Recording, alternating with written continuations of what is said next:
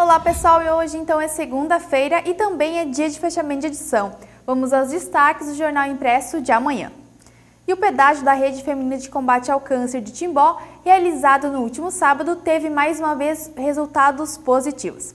E de acordo com a organização, mais de 26 mil reais foram arrecadados, contando valores em dinheiro e também em PIX. Todo o valor arrecadado será investido nas ações de prevenção que a Rede Feminina realiza ao longo do ano.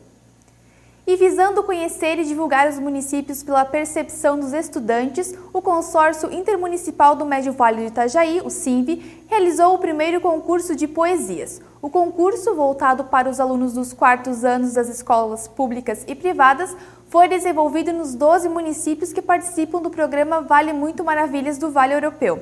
A grande vencedora do concurso foi a aluna Amanda Costa, de Apiúna, com a poesia Morro da Cruz. Confira todos os resultados no nosso impresso.